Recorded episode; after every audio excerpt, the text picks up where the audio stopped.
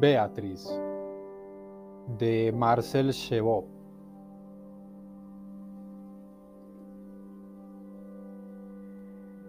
Solo me quedan pocos instantes de vida. Lo siento y lo sé. He querido una muerte dulce. Mis propios gritos me habrían ahogado en la agonía de otro suplicio, pues temo al sonido de mi voz más que a la sombra creciente. El agua perfumada en que estoy sumergido, empañada como un bloque de ópalo, se tiñe gradualmente de venas rosadas debido a mi sangre que emana. Cuando la aurora líquida sea roja, descenderé hacia la noche. No he cortado la arteria de mi mano derecha, que traza estas líneas en mis tablillas de marfil. Tres fuentes manando bastan para vaciar el pozo de mi corazón. No es tan profundo como para que no se seque pronto, y en mis lágrimas he llorado toda mi sangre.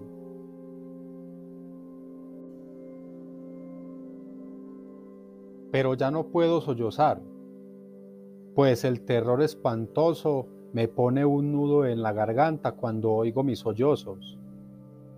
Que Dios me prive de la conciencia antes de que llegue el sonido de mi estertor. Mis dedos se debilitan. Es el momento de escribir. Leí durante mucho tiempo el diálogo de Fedón. A mis pensamientos les cuesta unirse y tengo prisa por hacer mi muda confesión el aire de la tierra no volverá a oír mi voz. Una tierna amistad me había unido desde hacía mucho a Beatriz. Era muy pequeña cuando ya venía a casa de mi padre, seria ya, con ojos profundos, extrañamente moteados de amarillo. Su cara era ligeramente angulosa, de planos acusados, y la piel de un blanco mate como un mármol que nunca hubiera tocado un aprendiz, pero en el que el propio estatuario hubiera grabado la fuerte escritura de su cincel. Las líneas corrían sobre aristas vivas, nunca suavizadas por el perfil cuando una emoción ruborizaba su rostro, se hubiera dicho que se trataba de una figura de alabastro iluminada por una lámpara rosada.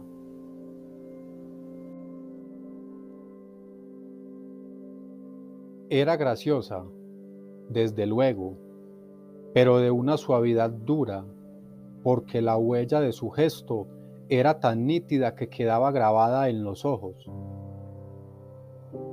Cuando se retorcía el pelo sobre la frente, la simetría perfecta de sus movimientos parecía la actitud votiva de una diosa inmóvil, muy diferente de la rápida huida de los brazos de las jóvenes, que parece un batir de alas apenas levantadas. Para mí, a quien el estudio de las cosas griegas sumía en la contemplación de la antigüedad, Beatriz era un mármol anterior al arte humano de Fidias, una figura esculpida por los viejos maestros eginetas, según las reglas inmutables de la armonía superior.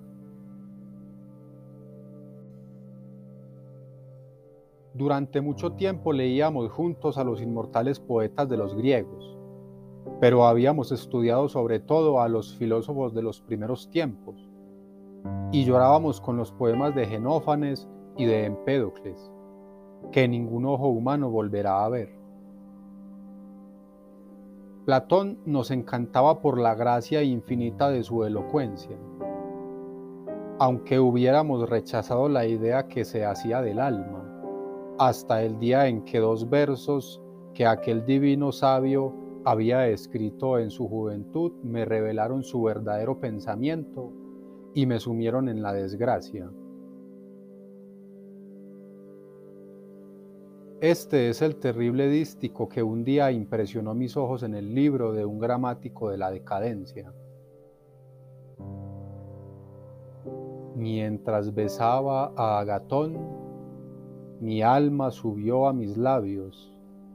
Quería, desdichada, pasar a él.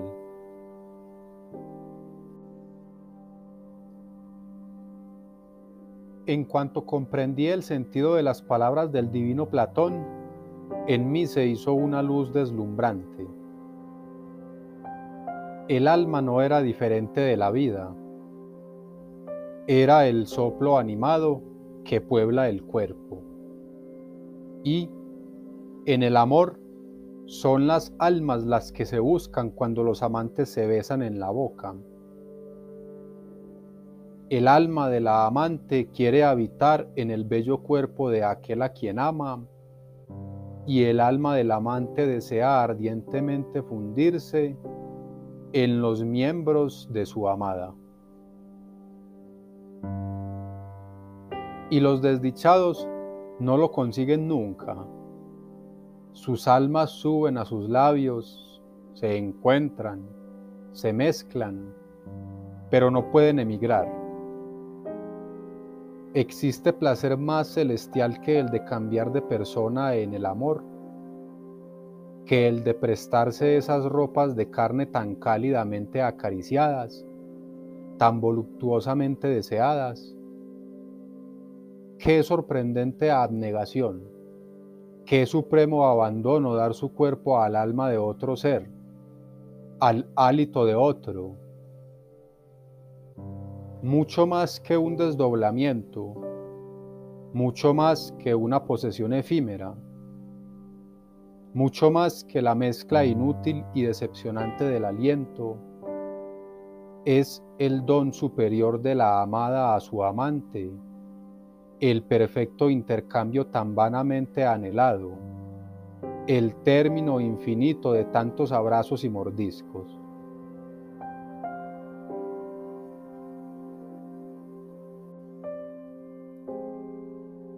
Yo amaba a Beatriz y ella me amaba a mí. Nos lo habíamos dicho con frecuencia mientras leíamos las melancólicas páginas del poeta Longo, cuyas estrofas caen con monótona cadencia. Pero ignorábamos el amor de nuestras almas tanto como Daphnis y Chloe ignoraban el amor de sus cuerpos. Y esos versos del divino Platón nos revelaron el eterno secreto gracias al cual las almas amantes pueden poseerse perfectamente. Y desde ese momento Beatriz y yo no pensamos más que en unirnos así para entregarnos el uno al otro.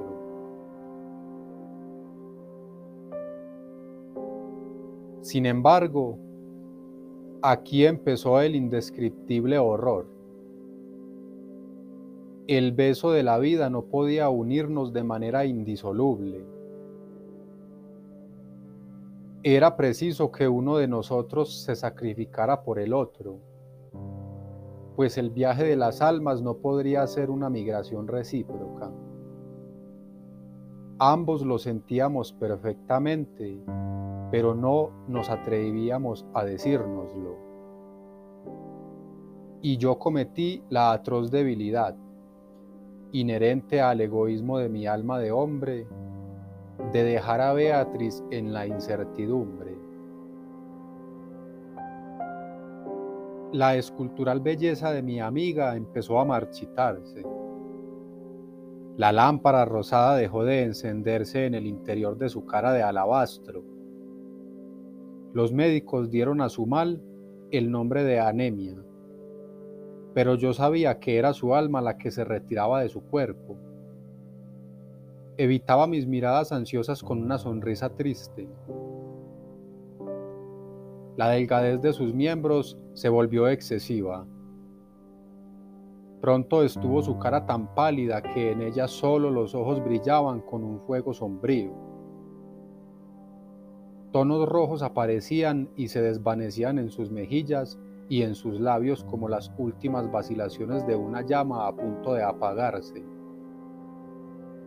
Entonces supe que Beatriz iba a pertenecerme por completo dentro de pocos días y, a pesar de mi tristeza infinita, una misteriosa alegría se apoderó de mí.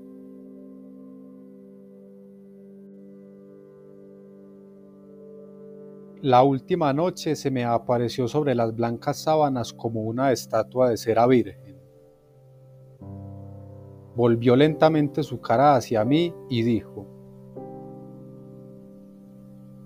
En el momento en que muera, quiero que me beses en la boca y que mi último suspiro pase a ti.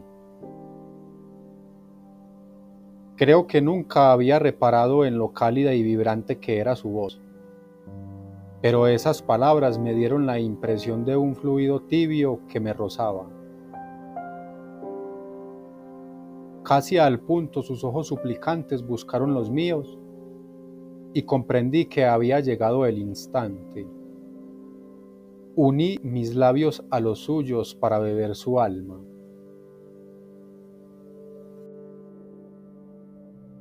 Horror. Infernal y demoníaco horror no fue el alma de Beatriz lo que pasó a mí, sino su voz. El grito que lancé me hizo tambalearme y palidecer. Pues aquel grito tenía que haber escapado de los labios de la muerte, pero brotaba de mi garganta. Mi voz se había vuelto cálida y vibrante y me daba la impresión de un fluido tibio que me rozara. Yo había matado a Beatriz y había matado mi voz. La voz de Beatriz habitaba en mí, una voz tibia de agonizante que me aterrorizaba. Sin embargo, ninguno de los presentes pareció darse cuenta se afanaban alrededor de la muerta para cumplir sus funciones.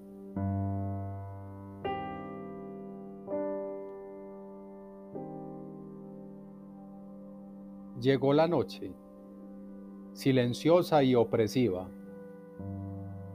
Las llamas de los cirios subían rectas y muy altas, acariciando casi las pesadas colgaduras y el dios del terror había extendido su mano sobre mí.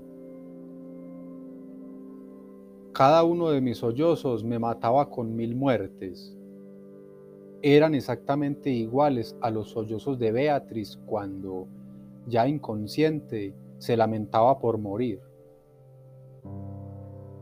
Y mientras yo lloraba arrodillado junto al lecho, con la frente sobre las sábanas, eran sus llantos los que parecían elevarse en mí, y era su voz apasionada la que parecía flotar en el aire, lamentando su miserable muerte.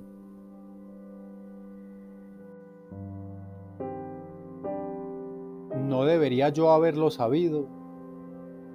La voz es eterna, la palabra no perece es la migración perpetua de los pensamientos humanos, el vehículo de las almas.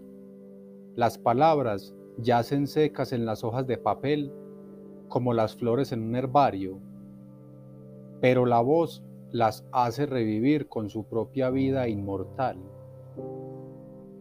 Pues la voz no es otra cosa que el movimiento de las moléculas del aire bajo el impulso de un alma y el alma de Beatriz estaba en mí, pero yo solo podía comprender y sentir su voz.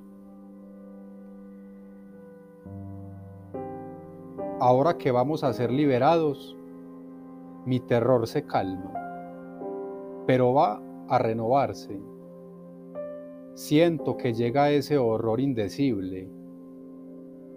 Hace presa en nosotros, pues estoy agonizando y mis estertores, que son cálidos y vibrantes, más tibios que el agua de mi bañera, son los estertores de Beatriz.